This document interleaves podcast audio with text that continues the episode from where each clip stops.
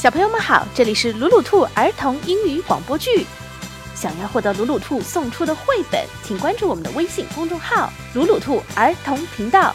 鲁迅的鲁，兔子的兔哦。 Hello, Lulu. Are you going on holiday? Lulu packs her rucksack. Don't forget Teddy. Off we go! Toot toot toot toot, click click clack over the track. Let's play I spy out of the window. I can see the sea, says Lulu. And look, here's Lulu's holiday house.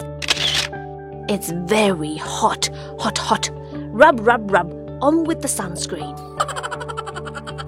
Lulu plays in the sand. Hello, little crabs. Lulu's big sister swims with water wings. Splish, splash. I like paddling best. Hooray! Picnic time! What's inside the hamper, Lulu? Lulu's puppy is hungry too. What a beautiful sand castle! All decorated with shells and stones. Oops! Sand's not for eating! Lulu said to her little brother. Yum, yum, strawberry ice cream. What a lovely picture, Lulu. Shall we send it to Granny? Home again, home again. Jiggity jig. Good night, stars.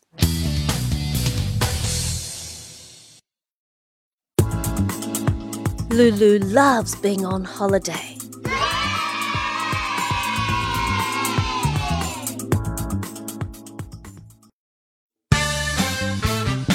重要的事情说两遍。 想看绘本，请关注“鲁鲁兔儿童频道”微信公众号，我们定期送绘本。